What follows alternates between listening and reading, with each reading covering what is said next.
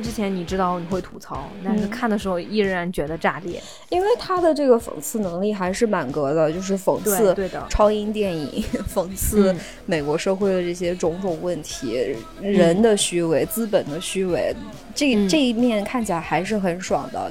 嗯，他也是紧贴时事嘛，而且紧贴最近漫威 DC，漫威 DC 出啥他就讽刺啥，所以我觉得挺解气的，有的时候看的。对。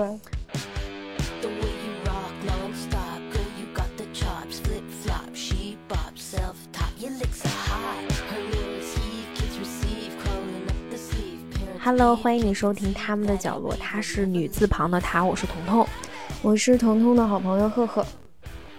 啊，赫赫跟我刚刚看完了《黑袍纠察队》第三季的最后一集，嗯，然后我们这，因为我们第一、第二季也都专门做节目讲过了，我们就觉得第三季也值得有它属于它的一集。啊，所以我们今天就慢聊，就随便瞎聊聊。没想到这部剧居然是我们播客最喜欢的一部剧，对对，虽然没啥人热衷的，但你看完你整体什么感觉啊？因为这部剧目前豆瓣九点四分哦，然后 IMDB 最高分达到了九点七，就是其中有一集，哇，哪一集啊？Heroism。第七集啊，第六集就是就是最黄、最暴力的那一集，嗯，啊，九点七，好像这个在 IMDB 都是已经可能前十 是高的分，应该吧，非常非常高。我觉得，因为我们大家就是漫画，我不知道啊，因为我真的没有看过漫画。但是作为剧迷来说，我们大家等这个有人把祖国人摁在地上，然后想要打死他的这一刻，真的已经等了好几年了。所以，嗯，就是我觉得那个所谓的什么什么 heroism 只是一个噱头。其实我们真正想要看的是这个时刻。所以这一集它的这个评分才会这么高。对对对对对，那集真的很爽，就是嗯。反啊，对我们这集一样是全剧透啊，就是大家我知道这个剧因为也刚出来没多久，所以大家可以看完然后再听我们瞎逼逼。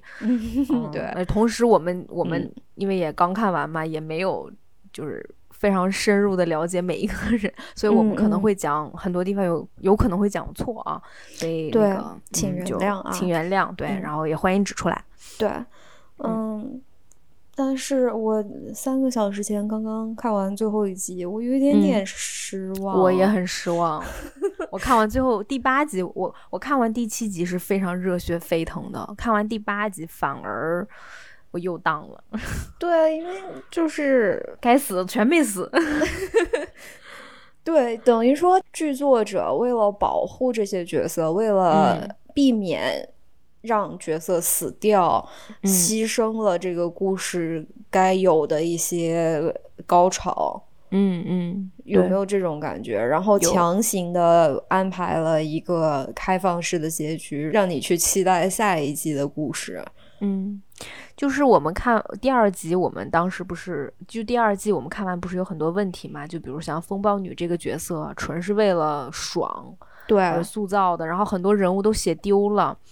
呃，祖国人也写到了一个死角，Butcher 也写到了一个死角，嗯，所以我在看第三季一开始的时候，我是非常开心的，因为 因为我有看他的编剧团队好像经历了一个蛮大的换血，就是好像一半儿，反正加了很多新的编剧，然后嗯，就是也不算大换血吧，反正是有变化的。对，然后我看第三季的前面几集，发现第二季写丢的那些人物又给写回来了，而且还对。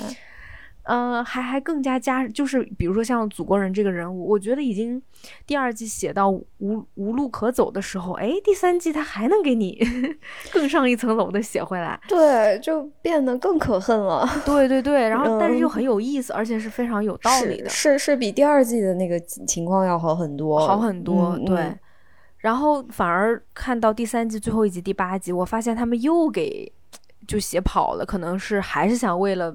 就大家支持第四季，就又把这些人也也都没有写死，是就就所以我是有点失望在这儿。对，我觉得因为从上一季我们就说过，这个故事到这个时候，它应该有那么一点点有一个收尾的工作了。怎么说？我觉得他应该给我一个交代了。但是现在就是我们熟知的这些主角基本都没死，所以这个故事还得在他们当中继续。但是我已经有一点点疲惫了。我疲惫了，我也不是已经有点。你就说这个剧里面本来很多人我都以为会死，比如说火车头，比如说美肤女王，比如说波彻儿，我觉得他们都应该死了。甚至祖国人，结果最后这几个人全没死，就就死了一个比较无关，也不算无关紧要了吧，就是就那个努尔炫色，啊，他死的我好伤心啊！我他对他反而死了，就是我好同情他，哦，就反而是把他给写死了，就觉得哎呦这个。因为这个剧一开始我们喜欢它的原因，是因为它够劲爆，它有那个力度在，嗯嗯，特别是在我们近十年、十五年都浸淫在各种超英电影的这样一个背景之下，这部剧它突破了就是漫威和 DC 电影不敢做的那个底线，嗯，但它现在也变成了一个。就是很长的这样一个故事，想要周而复始，想要在这这群主角里面继续的去推进这个故事，那我就有点觉得好像有点失去了那个力度。嗯嗯嗯，就本来你期待是一个拳头，结果他没完没了的在给你打，打王八拳。对，嗯对，嗯，但是就是依旧了，他的这个黄暴尺度依旧是在的，然后包括他对。他每一季都会讽刺，就是近几年的超英电影，就是这一部也不例外嘛，就是 从头黑到尾，然后包括他也会结合时事，很明显，像上一季、第二季就是结合，比如说老川，呃，搞了风暴女的那种，然后这一季你也很明显，他比如说像民粹啊，就是民族主义这种，呃，种族主义，嗯，他也很明显的结合了美国现在的一个现实。嗯，我大胆的预测，他下一季会结合这个堕胎的法案啊，一定会的最高最高法院什么乱七八糟的哦，我觉得一定会有的。哎，对那那我们这一季就还是呃讲讲我们这些人物的变化。嗯，那我们现在说反派吗？对，每次都先说反派，然后说停不下来，因为反派可能更有意思一些。就是因为我现在真的太烦超级英雄了，我就是我觉得超级英雄就应该是反派。是是，那来吧，你想先说谁？先说玄色吧。好，就是死的最惨的本剧唯一死掉的人。天哪，太太不公平了！一个从来前这三季从来都没说话的一个，就是超级就 Seven 里面的一个忍者啊，嗯 就这种。但其实他应该是一个黑人。对，然后他会弹钢琴，对，就是艺术素养很高的，就是他的形象大概就是一个忍者的那种形象。嗯，然后这一季其实是交代了很多他的背景故事。之前我们不知道他是男是女，嗯，或者是什么人种，然后我们也不知道他是真的不会说话还是不愿意说话。嗯，然后这一季大概就是交代了玄色之前是受过很重的伤，脑脑袋被人削了半拉，然后 说不了话，是对，就是脸也被烧了之类的。他真的非常非常惨，他自始至终都是沃特公司，包括。艾德加那个就是沃特公司的大老板，他们的一个工具人。嗯嗯，其实他原名叫 Irving Irving 厄文，我们都不知道吧？然后他应该是在冷战期间，或者是更早，他就已经是当时的一个呃超人小团队里面的一个成员。对，那个团队是叫什么？我看翻译叫做血债血偿。就是大概就是复仇者，payback，对对对，嗯。嗯，叫就是相当于 seven 之前的一个小团体，大概也是男男女女，就是都都有，嗯对，嗯，然后 payback，应我记得叫 payback 吧，嗯，然后他们的那个大 boss 就是相当于祖国人的这么一个角色的领队是士兵男孩 soldier boy，美国队长，对。哇，然后你看这个玄色有多怕这个 Soldier Boy，就是一直生活在，当然他们其他队员也同样，就生活在 Soldier Boy 的那个压力、我 淫威之下。嗯，所以你看他对，包括他对过去，他对 Soldier Boy 的那个害怕，还有，呃，当时还是很年轻的艾德加就跟他说过，就是其实他其实他也没有办法才为成为了艾德加的算是走狗。对。就是当时艾德加有跟他说，说你是黑人，你在我们这个年代你是无法成为超级英雄的，你戴上面具了，哎，你就是超级英雄了。所以其实玄色一直是在压抑自己，呃，压抑自己的恐惧，压抑自己的理想，成为一个沉默的一团黑影。对，因为你看起来他是非常冷血，然后他的那个没有，他执行任务的方式也是一种就是比较有点像暗杀的这样一个刺客的这样一个形态。对，忍者嘛，对，就是他又冷血，然后杀人又稳准狠，就是你以为他内心是一个很强硬、很可能很暴力这样的一个人，但其实他是一个挺柔软，然后也有一点点软弱，然后特别渴望能够把面具摘下来，成为一个真正超级英雄的黑人。嗯嗯嗯。所以，就是他柔软的那一面，就体现在他脑子里面一直有很多卡通形象。嗯，就是第三集，只要后面他出现，你发现他有自己的一个秘密基地。他一到那个秘密基地，什么小猪啊，就是都是农场那些猪、猪羊什么，什么鸟什么的，就是卡通人物就出来。呃，也是通过这些卡通人物，我们了解到他的之前的过去。然后这些卡通人物是他最好的朋友，就哎呦，就好惨啊！他的朋友全是自个儿想象出来了，就他在那个想象的世界里面，他就相当于是一个迪士尼公主，然后他的好朋友全是那卡通小动物。然后在他的那个他在这个 Payback 那个组织里面那段经历的回忆里面，嗯，士兵男孩是一个秃鹰吧，是那个象征美国政府的那个秃鹰，然后。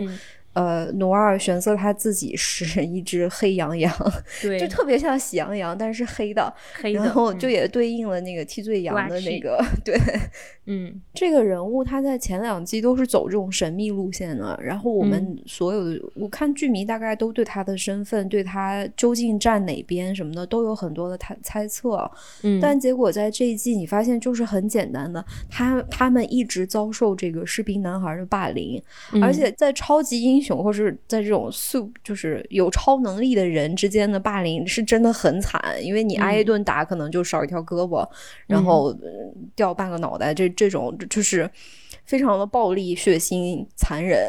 嗯，所以当时这个玄色是跟其他的这几个组织成员一起，在这个艾德加的推动之下，把士兵男孩给。相当于陷害了，绑给了，嗯，对，就卖给了苏联人，对，前苏联人。所以在这个时候，就是在第三季这个士兵男孩回来的时候，玄色第一次。露出了一点点情绪，就是祖国人跟他说：“士兵男孩回来了，但是兄弟，我就靠你了，你你是咱们这几个人里面最让我信任的一个人。”然后玄色特别认真的点了一下头，一转身就立马把自己胳膊里面的芯片给抠了出来，就是就血淋淋的，然后就开始跑，然后就他的那些卡通小朋友就说：“你别害怕，我们就在你身边。”就是他第一次露出了恐惧、畏缩，就是种种的情绪。是。我们可以说他的死，就是我以为他最后是会被是呃 Soldier Boy 弄死的，或者怎么样，或者他能站出来去，因为他铺垫了半集，就是这个 想象中的卡通小朋友跟他鼓励他说：“你不要害怕，你要勇敢的面对那个霸凌者。”然后他都回去了，结果那搞这样一出，对，结果就就就可以剧透啊，结果他其实是被祖国人。弄死的，就白铺垫了半天。嗯，而且祖国人弄他的原因，就是因为当努尔跟他说说，我知道你其实是士兵男孩的儿子。哦，然后祖国人说，我有你为啥不告诉我？告诉我，对对对，我就想有个爸爸。然后一下把他给掰掰死了，就，嗯，我的天呐，就好惨啊，就是。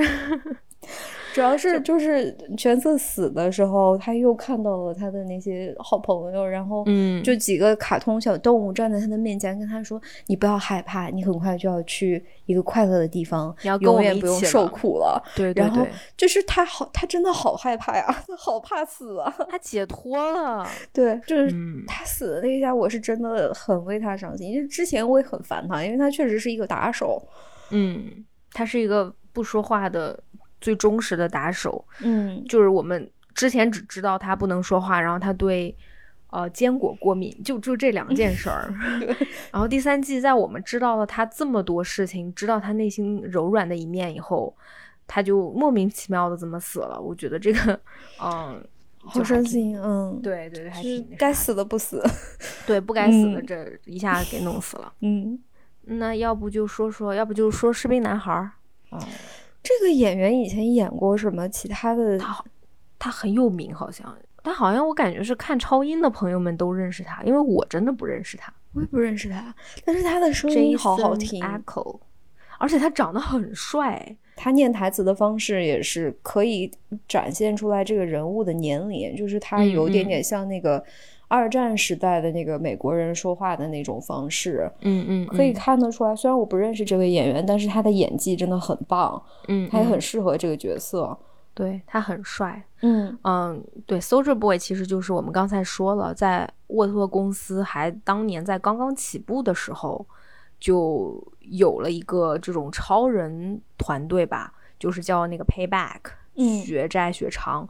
然后这个 Soldier Boy 呢，他是 他其实本身是个有前科的罪犯，我记得他是个富二代，然后在学校打了人，打人嗯，对，然后还被关过局子，然后不知道为什么，可能那段时间我记得好像是什么，好像说五号化合物当时也没有。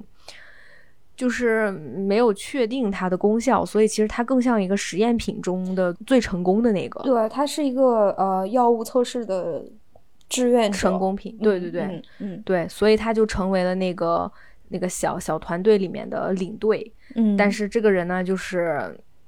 呃，素质非常的低下，然后也 霸凌别人，然后又真的是素质低下，嗯嗯，哦，就是你能想象最素质最低的那个那种品质，他都有，嗯，然后他还有超能力，啊，而且超能力很强，所以你说多可怕，嗯。嗯，然后就是当时所有人都以为他是在冷战中，呃，英勇救国，然后死掉。就是他是就士兵男孩一直被宣传成一个英雄的存在，嗯，但其实他并没有死。当年也是他们表面上是他们胡乱行动哈，把自己的位置给暴露了，导致他们都被杀了。但其实我们知道是沃特公司本来的设计，就是因为埃德加联合他的其他队友把士兵男孩也出卖了，相当于卖给了前苏联，为的就是。给他们后面真正的这个想推出来的这个新的超级英雄，也就是祖国人让路，大概就是这这么一个事情。就是埃德加他的野心是，其实是美国的国防和嗯制药这样这个领域，就是超级英雄其实一直都只是一种手段，并不是他的终极目的。等于说第三季给我们揭示了，埃德加很早就在做这件事情了。对，嗯，对。埃德加，等会儿我们可以讲，嗯。下了一盘大棋，对，所以这个这个士兵男孩啊，其实他是一个，就就结合你刚才说，所以士兵男孩是一个不可控的，已经完成了，就是没有办法帮助沃特公司对。真正做出来，就是他的性格如此不可控，他这个人如此暴烈，也不配合，所以他们一定是想要舍弃他。但你这么厉害的一个人，你又不可能真的把他舍弃，所以才要设计那么一场。大骗局，什么假装他们暴露了，怎么怎么地，然后被前苏联人抓走了，然后后面 他就被 前苏联人抓去当实验品了，就是天天就是扎针。其实其实有冬兵的那个漫威的冬兵的那个经历，然后他主要他这个人特别好笑的是，嗯，他自己觉得自己是一个大英雄。嗯，就其实他根本没有参加过诺曼底登陆，可能就是去摆拍了一张照片，但他不知道为什么就说服了他自己，感觉好像诺曼底登陆是他一个人完成的一样，逢人就说，而 且对，然后就是。展现了一切有毒的男性气概应该有的样子，这就整个人就是一个有毒的男性气概。是，然后没干过任何一件正事儿，他参与的那些事情全部都是什么种族主义呀，嗯嗯，就是社会的不公正的一切代表。但他觉得他自己是正义的化身。嗯嗯，所以你看后面当 Butcher 等人把他救了出来，他们联手说要把他队员都杀掉，还有甚至他还想杀掉祖国人，他觉得嗯这个人。代替了我，那没有人能代替我，我要干掉他，不拉不拉。你发现他们在复仇的这个阶段，他也经常掉链子，就是每一次的暴动都是他，就就就掉链子，要么什么听到苏联歌曲一下子暴动了，对吧？就感觉他自己他也没有办法控制他的这个超能力。我觉得他那个超能力特别的废，就是特别废，因为他要加载很长时间嘛。对他还得 reload 很久很久，用一次就用不了了，就是对对，就这是一种反讽的手段吗？不知道，反正就是可能他那个。我的理解就是，它有点像以前的那种零件儿，你得漏的很久才能发一次，不像现在这种像电车，嗖的一下你就出来了。对，就有点像灯光，不是，就有点像 Starlight，就星光和那个点灯人的这种 进化。反正我就觉得他挺原始。他对，就是他打的那一下也挺强的，他拿一个盾牌去刚人也挺强的，但是。嗯，就就跟祖国人比起来，好像确实，我感觉好像没那么厉害。啊，要真的一对一，他好像真的打不过祖国人。嗯，但是呃，就是这这一季里面剧情的设定是，他是祖国人的爸爸。不是，就是生理上的爸爸，血缘上是爸爸，对吧？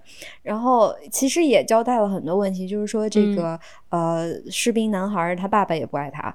对，可能也怀疑他不是亲生的这种。然后士兵男孩还说：“我就是想让获得我爸爸的认可，所以我去打了那个五号化合物。”对。然后，然后我爸说：“我居然抄近道，我作弊，我不是，我就是一个真正的男人。”然后一见到祖国人，祖国人就哭了，说：“我就一直想有个爸爸，爸爸，我们现在是一家人了。”然后士兵男孩说：“你个娘炮，你哭什么哭？” 我没有你这样娘娘炮的儿子。就是说，我要是你要是我亲手养大的，你肯定比现在有出息。嗯，又是就是有毒男性气概跟有毒男性气概对家庭关系的影响。嗯，但你看这个剧全部都是有毒男性，就是。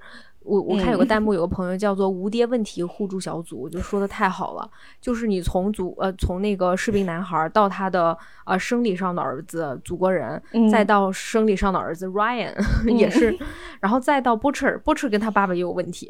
对，然后 Butcher 又是 Ryan，就是。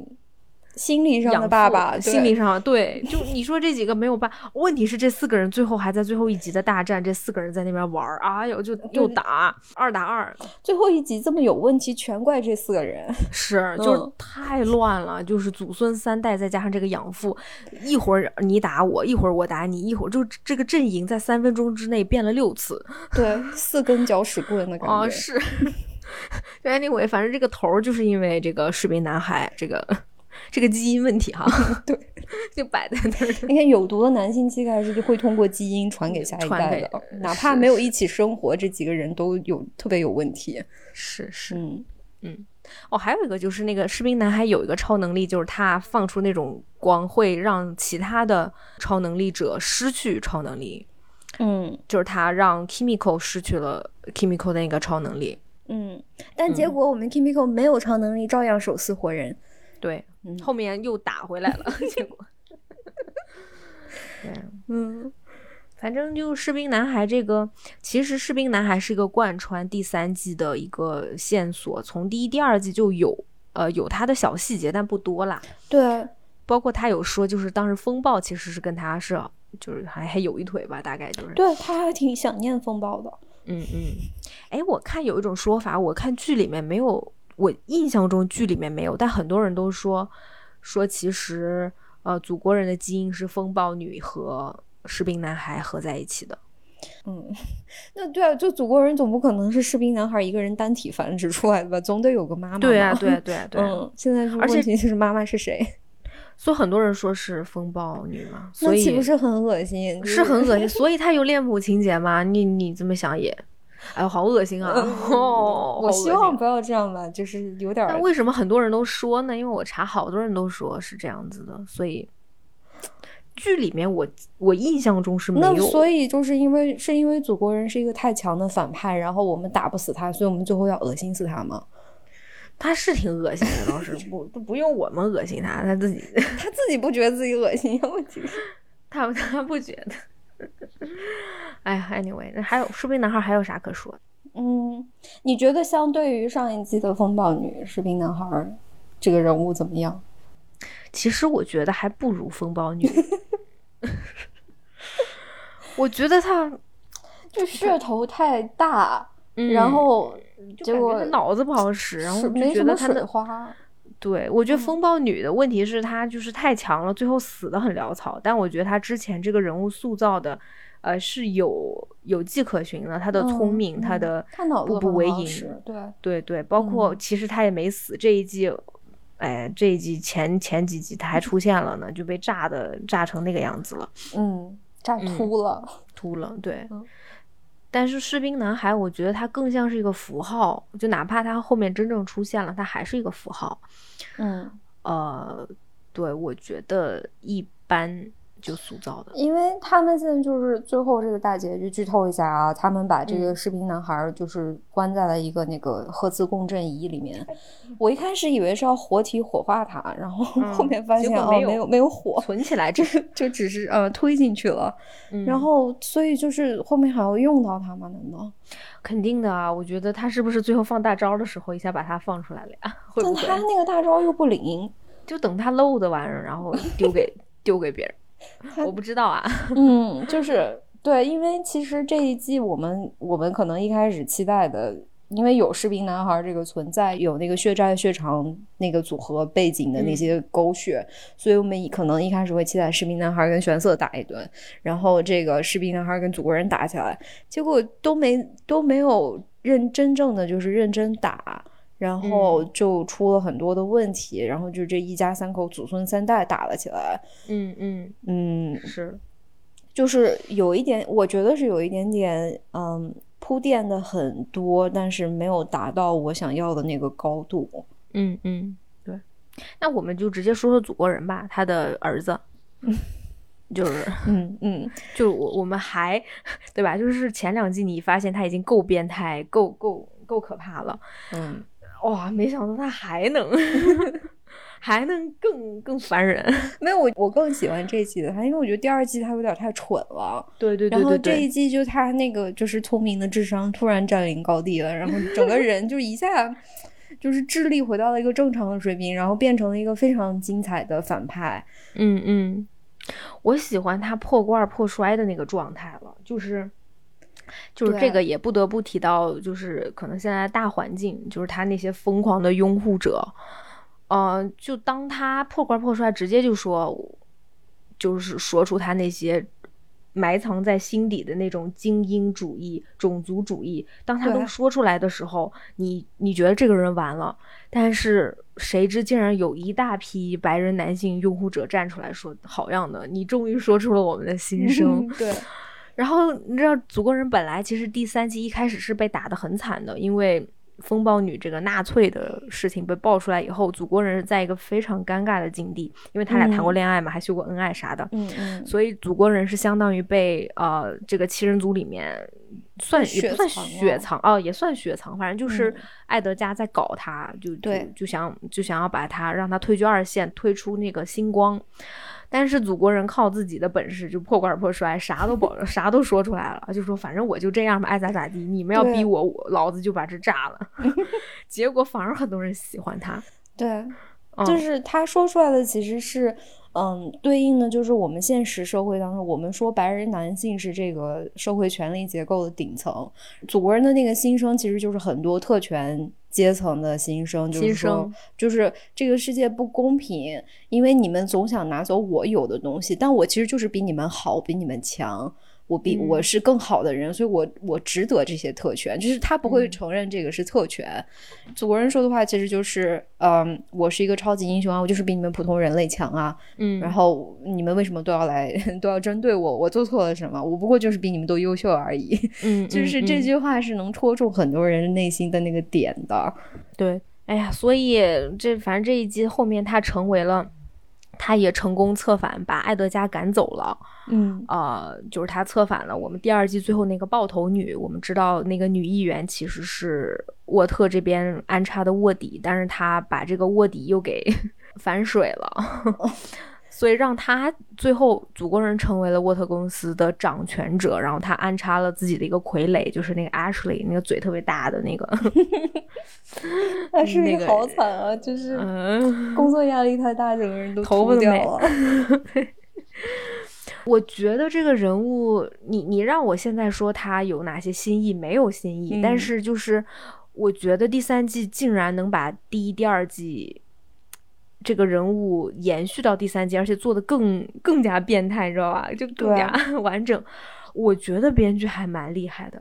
虽然你现在让我说，我好像我也说不出来哪儿。因为第二季里面，其实呃，我觉得特别降智的地方就是祖国人比较平面，没有那么多的，因为你看不到他的挣扎，他就像一个傻子一样在那儿使劲的扑棱，然后。没有什么，也没有什么用。但是第三季里面，就是他很精准的抓到了那个点，就是说祖国人跟他们说，你们就把我就是没有救飞机上飞机失事的那些呃遇难者那那个那个视频，你们想发就发吧，就该喜欢我的人还是会很喜欢我的。嗯，我不在乎了，就是好像那，因为之前他是很在乎名声这件事情的，嗯，现在他觉得他不受那个名声的束缚，然后这一季里面又给他搞了一段那个就是《指环王》里面那个咕噜的那个 精神分裂的那个戏，就是其实他他跟他自己他他自己骂自己嘛，内心的那个咕噜跟他说的就是你是一个超级的人类。嗯，你需要摆脱你内心人类的那些弱点，不要情感，然后只有这样，你才能够真正成为一个从内到外的一个超人。嗯，祖国人是自己是这样子给自己打气的，但是真到他发现，哇，我居然有一个爸爸。他又变成了一个就是渴望人类感情的。一个小男孩，然后他对他的儿子其实也有那么一点点人类的感情，虽然他是一个变态，然后他儿子好像也不是很正常的样子，但是他们之间的那个感情确实是人类的感情。嗯，所以就是我觉得这一季好像您更能看出他的这种矛盾，他内心挣扎，然后呃，他变态，他的暴虐依旧存在的。可是他就那么一点点人性，他对他儿子 Ryan 的那些爱也是真实的。对，就是他也在找自己的同类。然后，其实最让我惊讶的是，他后面其实包括他对梅夫女王的那一那一丝丝感情，是我没想到的。就我以为他早已经不爱梅夫了，或者他他已经利用梅夫怎么样的。但最后其实他是可以把梅夫杀死的呀。他知道梅夫在偷偷帮人家搞零时五号化合物等等等等，要要对付自己。嗯。他可以杀死梅芙，但他没有，他把梅芙囚禁起来，然后跟梅芙说说，呃，我想用用你的什么卵子，我我我我要跟你。就是制造出什么最好的孩子，他对梅夫有一种病态的迷恋。有，然后那一刻，我觉得我跟你讲，就是他他这么想要跟梅夫生孩子，不光只是说他觉得梅夫的基因好，对，我觉得他真的是喜欢梅夫。就包括最后一幕，就是他们那个最后一集这个乱战啊，我的妈呀，就那个就那打的呀，都乱七八糟的时候，梅夫突然出来了，然后祖国祖国人就跟梅夫说：“我真的不想，我真的不想。”跟你动手，你你你让开，我不打你。嗯，然后梅夫跟他打，虽然他也真的后面跟梅夫打了，但其实也是留情了的。他可以戳两只眼睛，但他只戳对他可以，但 他没有。嗯，是，所以我觉得祖国人那个人味儿 竟然还在。对，虽然他的人的他的人味儿是人性最卑劣的一些弱点，但还是人味儿。对对。哎，说到弱点，这一季里面他，你发现他的身体没有那么好了，他会流鼻血了，他会被打的呀。呃，对，他会被梅夫打打出鼻血，但然后就是那个地方。我我觉得首先是很解气，就是梅夫终于能打他了，因为我已经替梅夫气了三季了，终于等到这一天，终于梅夫崛起了，梅夫揍了他一顿，嗯，虽然输输了吧，但是就是这一季梅夫跟他说了好几次，说我终于看到你害怕了，嗯，就哪怕他把梅夫囚禁的时候，梅夫都说，哈哈，我今天是我人生最开心的一天，因为我看见你害怕了，对。然后那个打架那里就是祖国人受伤啊，然后超能力变弱，好像我看有网友分析是因为士兵男孩的压制，是的是的士兵男孩好像有这种放射物吧，就是对，嗯，对，士兵男孩不是我们刚才说他可以让人失去超能力嘛，就是他好像这个能力，呃，你其实想想看，那个祖国人好像没有这个能力，但是 Ryan 好貌似是有的，就你记得。你记得第二季最后，当时 Ryan 好像发出那个大招，一下子让风暴那个能力变弱。我忘了是不是因为 Ryan 哦，我猜有可能，我猜的还是有血缘嘛？对，就可能隔辈传吧，没没 没传到那个呃祖国人身上。嗯，那还有啥？你想说说梅夫吗？哎，梅夫不是反派，那正派说，等会儿说啊。嗯嗯，那那那说说那深海吧。深海跟火车头，我觉得都可以差不多一起说说。深海就恶心，就是深海恶心。深海这一季就是明目张胆的跟他最爱的章鱼，章鱼女朋友。不是 以前我没看出来他这么喜欢章鱼，这是第一。他喜欢章鱼。那么多的海洋生物，他就挑了个章鱼，因为章鱼是呃，好像是说他们的智商非常高，他们他们基因链被锁锁住了，不然的话，其实他们会可能比人类还要智慧。那海豚智商也很高啊！第一季他不是还跟那个海豚就是说一些说话呢，那个特别恶心的话嘛？然后我还以为他会跟海豚搞在一起，结果他这季。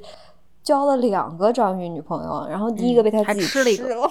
嗯，对，我觉得深海这个人物已经写到头了，怎么写他就是已经是自私自利、胆子很小、干什么都很恶心的小丑。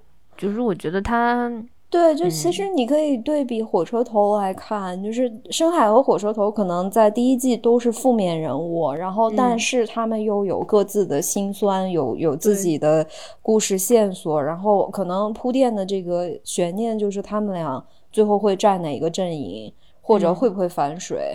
然后火车头其实怎么说？火车头，火车头这个人物一直塑造的会更丰满一些。对对对对对，就是他，他不管是反水还是不反水，他他做这个双面间谍，然后两头都帮又两头都很坑害的这些行为，都是可以理解的。嗯嗯，而且火车头跟他哥哥，然后包括他身为黑人跟黑人社区的一些恩怨纠葛，我觉得是很精彩的。就像你你看，虽然他身为黑人，其实你发现他。满脑子想的就是自己，他根本都没有想说为黑人社区谋福利。他做那些，他做那些都是因为他哥哥，或者他为了做戏，为了让自己，对吧？就是说获得更多的关注，然后他才愿意说什么我要去非洲，我要去搞搞这个搞那个。需要用到自己的身份的时候，打身份牌的时候他会打，但是对无利可图的时候他不会做任何事。是的，就就火车头这个人的那种自私自利，包括其实编剧也真的挺敢写的，就是并不是所有少数族裔的人都愿意为自己少数族裔发声。对，我觉得这很真实啊，就是那生活中很多人就是这样的。啊，然后我所以我觉得火车头这个人物这一季反而还挺有意思的，就是他依旧是那个自私自利的，很多事情都会犹豫。嗯，给我印象特别深的就是当时 Hughie。又突然跟他说：“说我前女友就是被你当街杀死的，什么怎么地的？你为什么不向我道歉？”然后火车头第一次非常认真的说：“我真的向你道歉，因为我哥哥怎么怎么样，因为我也经历了一模一样的事情，我哥哥被人家打了，我向你道歉，我错了。”被一个另外一个超级英雄打，然后一个嗯打成残疾人了，就是对，真的很惨。对，然后他第一次为了，其实你看火车头是一个很囊的人，很窝囊的人，他从来都不敢站出来去为家人争取什么。然后那次他把那个就是那个白人种族主义，就是打了他哥哥的那个叫什么蓝鹰啊，Blue Hawk 对吧？嗯，他把那个蓝鹰哇拎着他快跑，然后把那个人给在地上磨死了，磨没了。磨没了，磨掉了一半儿。我是我当时看到那儿，我就这个想法很有创意。这个剧就是百万种死法，那个地方，我天呐。然后对啊，但他这个报仇是杀敌一千，自损八百，自损八百，就是心脏病犯。哎，你说他把那个人磨掉了一半，最后还能换上那个人的心，对对对，也那颗心也没事儿。对对，就是反正相对来说，我觉得火车头这个人物各各个维度都更好。然后深海就真的就是太烦人了，就是写的太 就是太平面的烦人。对，就是也是因为就是深海可能从一开始就是承担了这个最无可救药的那个人的。任务吧，就是从从第一季里面就性性骚扰、性侵犯星光的，就是只有他嘛。然后到后面就是什么性什么科学真理教啊，然后也是他，然后又又又唯唯诺诺，特别的软弱，然后嗯，就是给祖国人当舔狗，这就其实最终都只有他。所以对他这个人物很难再给他 挽救回来了。对对，就他干什么事情我已经不惊讶了。嗯，要把他杀了吧？但他也没死呀。对 对啊，就是还留着他，反正嗯嗯。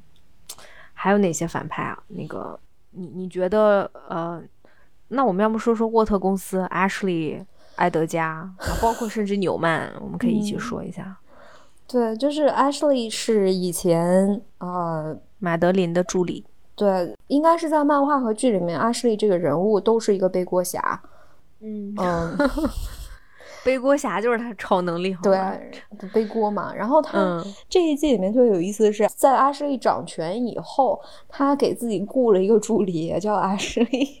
对对，就是给自己雇了一个小受气包、小背锅侠。嗯。因为他掌权，但其实他是一个傀儡，他是祖国人推上这个位置的，所以阿什利就是一直是就像被人绑架了一样那种感觉。嗯，你记得最后的事情已经完全无无无法控制的时候，星光找的阿什利说，就大概就是说你被胁迫了，你眨眨眼睛，你帮我，我我帮你，我真的能帮你。嗯，然后 Ashley 都已经。你知道吧？就是全都捏紧了哦，已经濒临要准备跟星光走的时候，他一想到祖国人很害怕，说不行，我是 CEO，对你你你你滚，你不要跟我说话。我觉得他很挣扎，就包括你看他压力大的，他头发被他揪光了，真的是揪光了，就自己给自己薅秃了，对，是，嗯，是。嗯，就挺可怜的吧？我觉得他的那种疯狂就开始那种自私，为了往上爬的那种兴奋，直到最后他成为这个傀儡 CEO，他他已经不能不继续了。如果他不继续，他就死。对，嗯，就还挺可怜的吧？但是也感觉也是自找的吧？就我觉得他算是自找的，因为他对权力的欲望太大了吧？摆摆脱不了嘛，就是，是我觉得问我们这比较，我们自以为是正常的人，你愿不愿意做这个 CEO？但代价是你要你每天冒着生命危险，然后在那里薅秃自己的头发。我觉得大部分人都不愿意，对吧？嗯，所以我不知道他为什么这么勇敢，愿意承担这么多的压力。嗯，然后最后一集是给他了一个小小的人性的对。高点吧，闪光点，然后让他删掉了这个美夫还活着的视频证据。但是我不知道这个人物他以后还是要干点什么吗？还是他要继续？坐在这儿薅自己的头发，但我说心里话，如果有一天他要反水祖国人，我觉得这个这女的也挺疯的。她她要是真是想反水祖国人，她她能搞出点儿 花来，我觉得她能搞出来。我希望吧，嗯，就是她有那种疯狂感，就是比马德琳当年马德琳当年的那种疯狂感是被压制在理智和很漂亮的外表下的。对，这个 Ashley 疯起来，我的天呐，我就觉得她她能。干出点事儿来，当然他可能也会死得很惨。对我希望他能干出点事儿来，我觉得他现在有点太压抑、太惨了。对对对，嗯，是。那他之所以能当上这个 CEO 呢，这也是因为人艾德加后面就不见了。对，艾德加去哪儿了？哎，我就我就想问你，这所以他是被囚禁起来吗？因为他肯定没死，他只是被赶走了吧？是啊，但是他去干嘛了？就是不知道，因为前三集艾德加放大招了呀，就是给祖国人都雪藏了，然后对呀，然后这个沃特就很轻松的说出了一个惊天阴谋：我们是一个制药公司，我们以后不需要超级英雄啊，我们就就做武器就行了，搞国防就可以了。就是你这个，就是你这进军国防产业了，然后。突然一下就被反水，然后就被扳倒，然后人就不见了，整个人彻底消失，这是怎么回事儿？我怀疑是不是炸鸡叔档期不够呀？还是还得去拍隔壁的 隔壁的那个风骚律师吗？我就很不懂，太可惜了，因为这个人物前面就是突，因为我们上一季说过这个人物很可惜，因为炸鸡叔演技这么好，然后你们给艾德加搞一堆就是有点智力不够的阴谋。然后这这一季上的前三集突然智商回来了，然后整个人就是强硬的控场，然后那种嗯嗯那种满满腹诡计的政治家的那个形象是吧？就一下给立住了，结果嗯嗯突然就又没了。嗯哼，他是去打五号化合物了吗？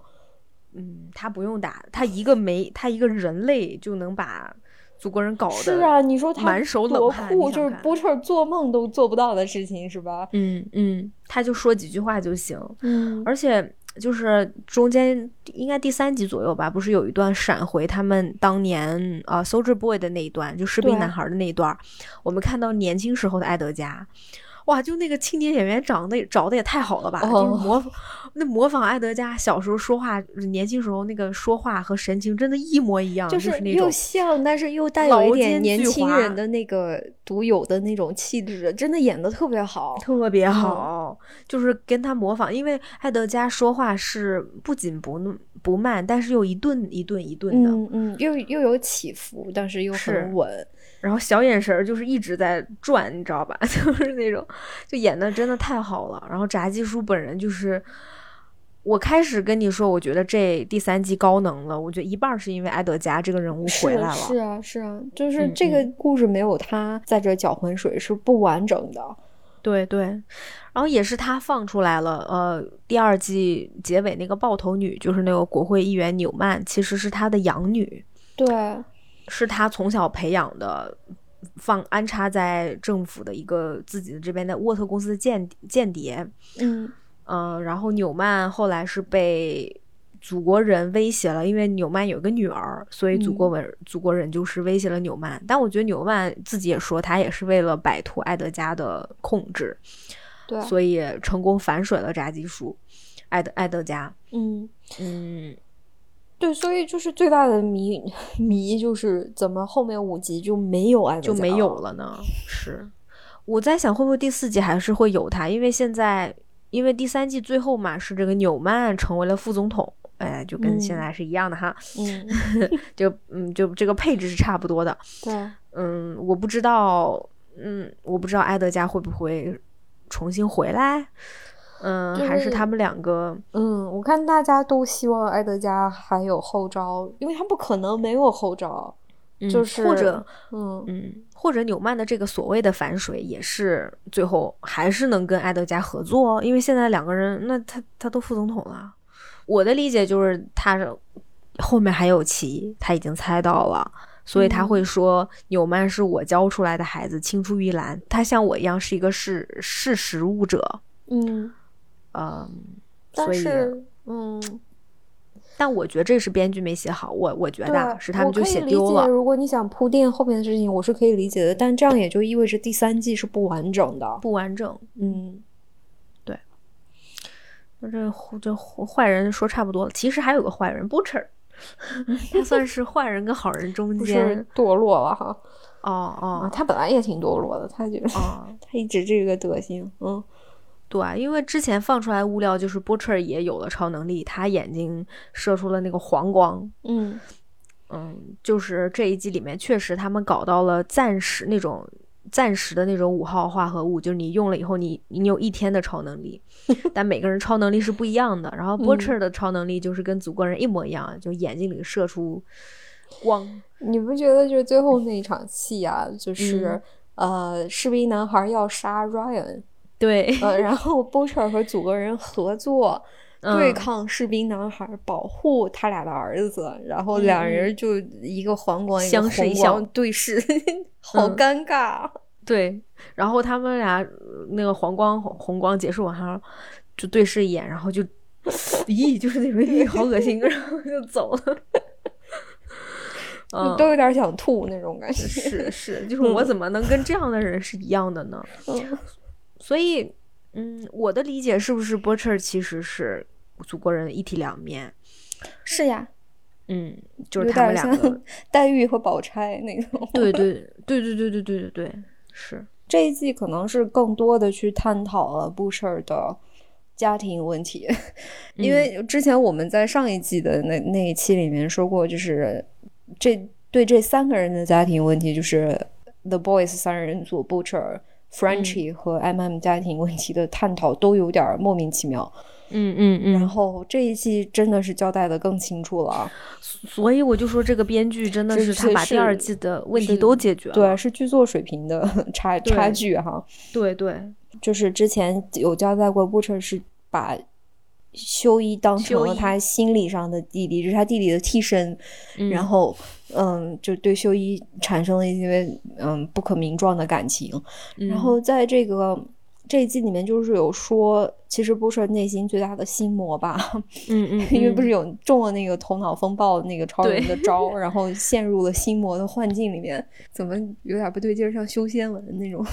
然后他在这个心魔里面呢，就是他他反复见到的，其实就是因为他爸打他，然后他也变成了一个暴力男，跟他爸一模一样。然后他就决定跑，然后跑的时候，他弟弟就拉着他说：“你不要走，你走了他就打我一个人了。”然后不是说不会的，没关系。他最讨厌我，我走了他不会打你的，就最后不是弟弟死了吗？对对对。然后这个 Butcher 在现实生活中，他又开始犯这种错误。他他决定使用这种临时的五号化合物，然后以暴制暴，通过这种方法来，其实不是在他们的终极目的是想要推翻这个超级英雄控制世界的这个现实。但是 Butcher 其实是在用这件事情报私仇，他一直想的都是杀祖国人。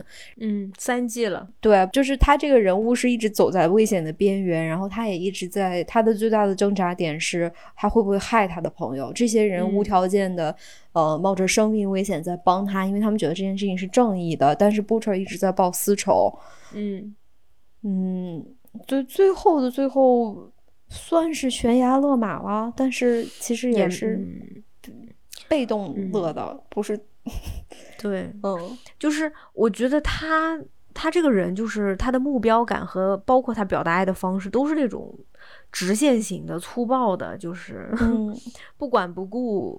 他的理念就是我能给你办成，但你别管我怎么办的。对，所以你看他，他这一季的整体就是我想要杀祖国人，那我杀不掉怎么办？我自己打化合物我也杀不掉，所以我还需要一个武器啊，士兵男孩。所以你看，他其实还是延续的这种思路，但他并没有考虑到我。他走这条路会伤害多少无辜的人？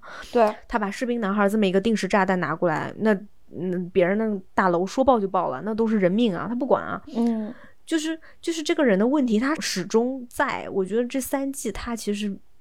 是没有变化的，嗯，然后再说，就像刚才你说他表达爱的那个方式，从他当年推开他弟弟，到后面他推开那个 Ryan，他这一集跟 Ryan，他骂 Ryan 说你走，其实他很爱 Ryan，他为了保护 Ryan，就故意说一些很难听的话，说你走，我再也不想见到你，嗯，结结果把那 Ryan 的孩子给又又又给搞心理变态了，对，然后最后再到修一，他其实是想保护修一不要再打。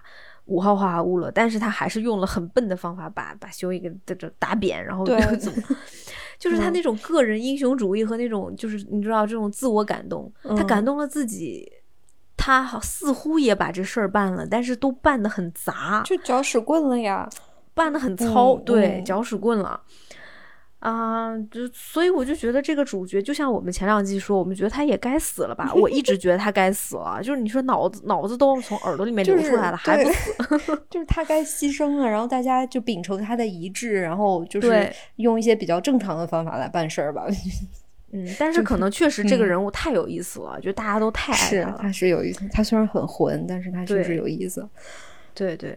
通过 Butcher 这个人物，就是所谓的正派这几个人物，包括 Butcher，然后呃，Frenchy、M.M. 修一还有星光这几个人，其实他们贯穿三季的，其实就是在讨论嘛，以暴制暴到底对不对？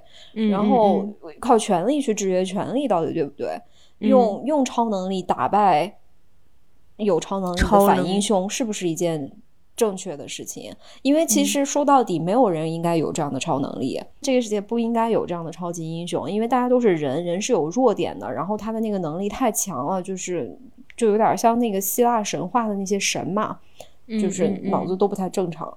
然后，但是现在对，现在有了这些有超能力的混蛋，那就是我们这些政治没有超能力的混蛋要怎么去打败他们？怎么去，嗯？让他们受到该有的惩罚，为他们做的错事情负责任。然后波彻选的就是一条比较极端的路，就是以暴制暴的这条路。然后星光代表的就是，嗯，可能是就西方社会所谓的那些普世价值吧，就是嗯嗯，不能以暴制暴，然后然后要去救无辜的人，不能为我们想要做的事情牵扯到任何无辜的人命。嗯嗯嗯。然后这两派其实是一直是在打的，然后他做的挺好的一件事情是，这两派没有一个是绝对的正确。嗯嗯。最后其实都是两种方法都在用。对对。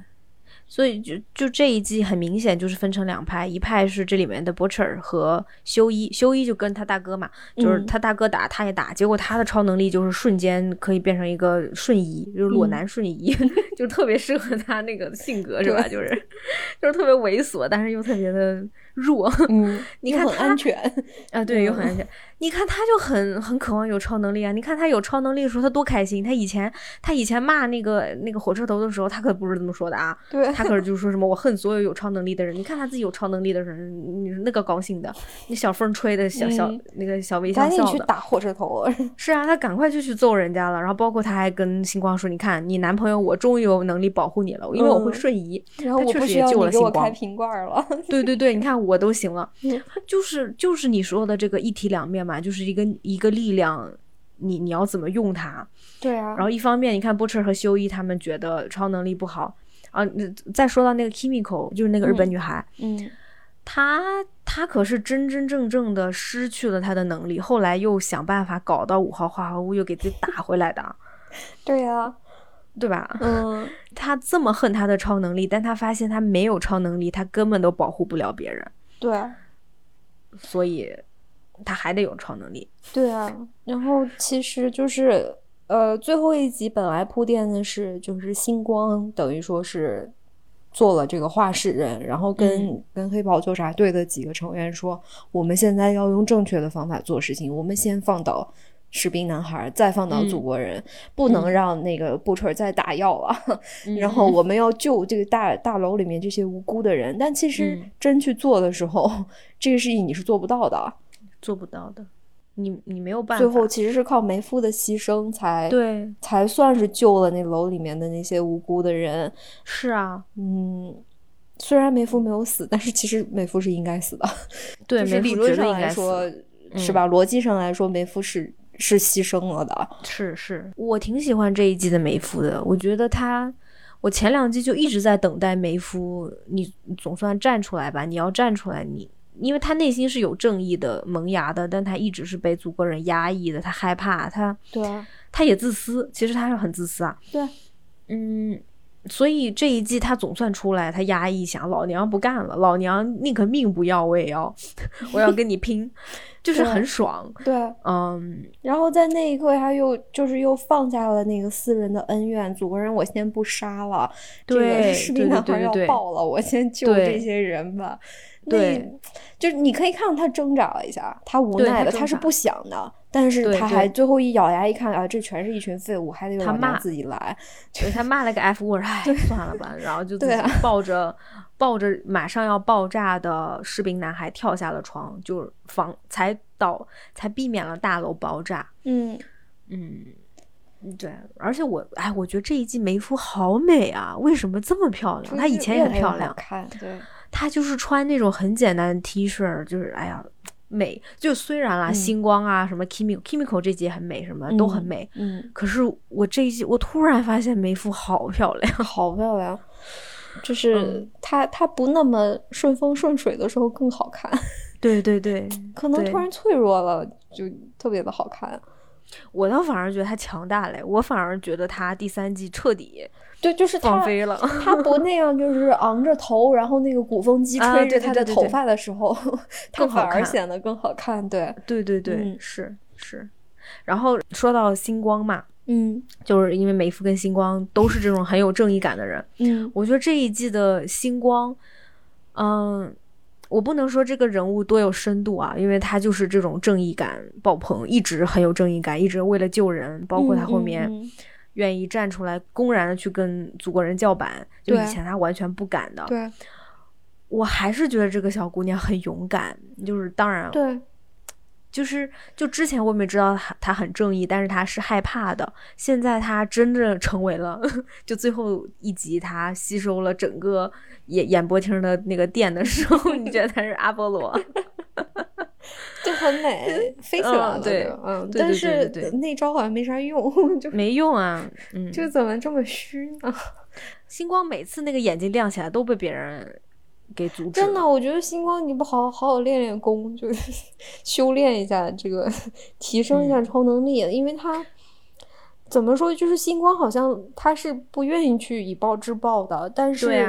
他也不喜欢自己的超能力，是，但是你你现在这群猪队友都靠你一个人保护，而且你又会放大招，就是，嗯嗯。嗯，我觉得就是同样是有正义感，星光是一直以身作则，有正义感，但最后其实你你仔细想想，他也没干啥。梅夫呢是一直压抑着自己，不愿意去掺和这个，结果最后还是人家牺牲的，是也没牺牲啦，对吧？牺牲一只眼睛，牺牲啊，那那个跳楼那里是牺牲啊，嗯，是的，是的，就是尤其是星光跟梅夫，你作为一个对比，就是两个都是内心有正义感的人，他们走了两条不同的路，嗯嗯，但我我希望星光会。更有必要。我本来以为希望星光能成长，就我本来以为他充了那么多电，他支棱起来了，结果他就给那个谁，给那个士兵和男孩往后推了两步。对呀，就完了。对呀，然后然后就没电了，然后又超能力又加载不起来了，就是你就觉得他天天都在忙，跟人家这说那说，又跟男朋友这这这，一天说 锻炼锻炼，这啥都没弄好。你这个功夫功夫不行，你是这脑子脑子不好用的，就是 光凭你这一身的正义感爆棚是没有用的。你成为太阳神阿波罗，你也就是一时的陨，你很快就会被陨落，你知道吗？哎，说到这个体能，你记得当时梅夫为了麻痹祖国人的，呃，就算他为了伪装出来，他就是搞搞得好像每天自己都宿醉啊，然后乱搞男女关系咋的，女女关系咋的，嗯 啊，是吧？但是其实他，你发现他私底下在偷偷练练他的腹肌，练格斗，你记得吗？哇，你所以最后打的最后给他打出鼻血来了吗？是的呀，是的呀，没没白练。是呀，梅夫进步了。对，梅夫在他在下属于他的那盘棋。嗯嗯，就是星光明锻炼，主要是因为星光前面搞的那些小团体都有点幼稚，特别幼稚。就是包括星光对她男朋友修一说：“我不需要你救我，你为什么要打五号化合物你为什么要救我？”哎，你男朋友救了你，就就为什么你要那么？就他为什么要怪修一那一刻？我觉得有点。哎呀，这个就是那个所谓的，就是星光需要程序正义。对对对。但是问题现在就是这个五号化合物已经毒害了这个社会，然后你这个社会秩序已经乱了，你在这种情况下还能不能保证程序正义？当然，我们理想当中是希望可以，但是现实就是很难。对对。如果他想要实现他想做的事情，那他只能就是提升自己的超能力。对，和自己的心机。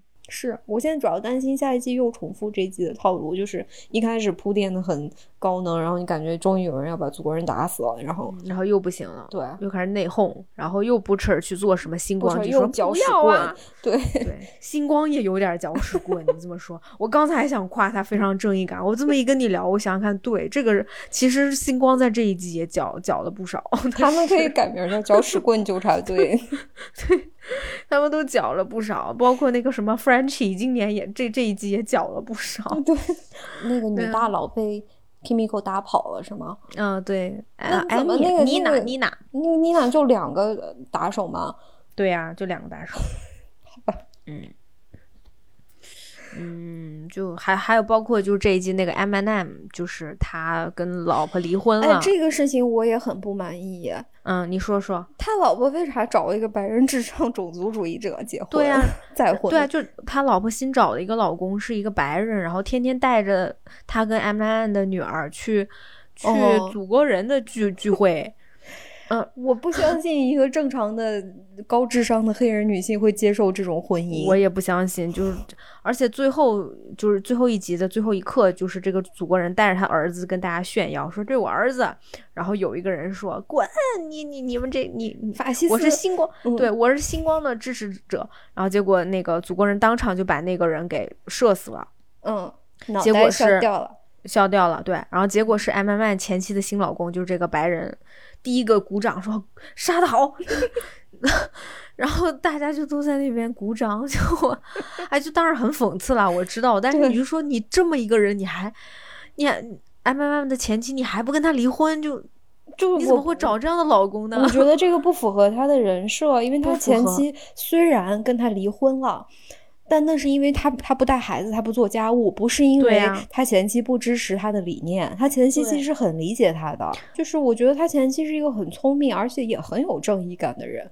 对，我觉得他不会跟一个那样的男人在一起，绝对不会，长得符合他的人设，对，又矮 又老，然后倒不老，就是矮。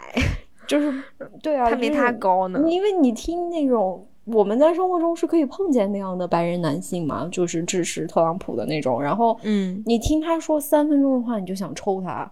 嗯，所以我觉得 M M 的前妻不会跟这种人谈恋爱，甚至结婚，还让这样的人做他女儿的继父。对对，这个设定我也觉得很扯，就是纯是为了戏剧冲突而营造的。对啊，嗯嗯。嗯，然后包括还有这一集就讲了很多 Frenchy 的过去嘛，就说他以前特别惨，特别就是像狗一样，就是那链子受虐拴起来。哦，对，然后，嗯，然后你看 Frenchy 跟 Hughie 特别不一样，就是 Frenchy 很欣赏自己的女朋友、老婆，就 Kimiko 比自己强，特别能打，他还给他老婆打针，打五号化合物，就好像就。是不是解释了 Frenchy 为什么这么喜欢危险的女孩子？对对对，我觉得解释了，就是他就是一个受虐狂，他欣赏这种很强很刚的女性，他喜欢。你没发现，就 Frenchy 最后也支棱起来了，然后开始跟 Butcher 要这个医保、要福利、要带薪假期，就是那种对对法国人罢工的那个本质。对对对。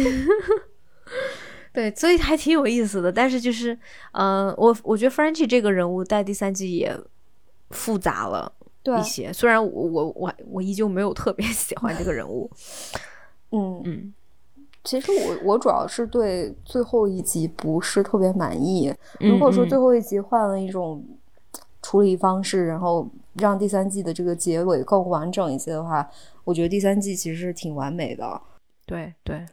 哎，就真的最后一季，就他们四几个大男人之间那个乱战，我真的想，我都真看笑了。就是就是先是士兵男孩跟布彻打祖国人，然后 Ryan 打士兵男孩，后面布彻跟祖国人打士兵男孩，然后后面布彻跟士兵男孩打祖国人跟梅夫打，然后最后星光 Kimiko 出来跟他们一起打。就是短短三分钟之内，战场换了这个拉了八个群。对。是我看那我看笑了，然后 这这怎么结束啊？就 跳跳楼呗，结束。对对对对。你觉得咱们第四季还要做吗？反正也没什么人听，咱们每次也都吐槽。你觉得还做吗？我觉得咱俩还会忍不住看。我们会看，对对啊，我我大胆的提第四季，我们可以放到就是推荐和排雷集锦里面聊一聊得了。我们尽量吧，尽量尽量控制住自己。嗯，是因为我觉得这三季看下来，它的模式已经非常非常固定了。对，呃，这个主创人员虽然也有进步，可是这个故事说心里话已经走到头了，人物也已经写到头了。嗯。所以，我个人认为，如果非要排第四集，真的第四集就结束了吧？第四集把他们都杀了吧？嗯嗯，是，反正大概就是这样。然后，嗯，还是可以看看的，挺爽的。但是哦，但这一季特别特别的黄暴，特别恶心，有的场景我真的，我真的完全看不下去。有的千万不要拌饭，不要拌饭，太太可怕了。我我是第一次，我这么多年三年多来第一次被这部剧恶心到了，就是恶心到有的场景我必须第一集必须闭眼，第一集那个十五分钟二十分钟那儿，哇，那太恶心了，我真的。还有 那个谁跟那个谁搞在一起的时候，我也完全看不下去。谁和谁啊？祖国人不是那个布彻和梅夫搞在一起。哦，哎呀。赫赫，我咋把这事给忘了？天呐，对他俩怎么会在一起？就是因为这件事情太太恶心了，我都不想回忆这件事情。我哇，我当时看到震惊，我想梅夫，你不是不喜欢男人吗？没有，他一开始就说他是双性恋。这个是哦，我咋把这事忘了？天呐，对，就是但是太太让我受不了了。哦天呐，嗯，就你他俩都对不起自己的爱人啊。那嗯，这不是我咋把这个给忘了？哦，好恶心。对对对。然后还有那个就是大家都呃 M D B 评分高达九点七的那个，就什么 h e r o g a s m 那一集好恶心。嗯，而且那个确实这我觉得是有点过了，就是太过分了，噱头大于意义。对，嗯，但这个是这个 Seth Rogen 一贯的习惯嘛。然后他本人不是也客串了一个特别恶心的角色吗？啊，是吗？哪个？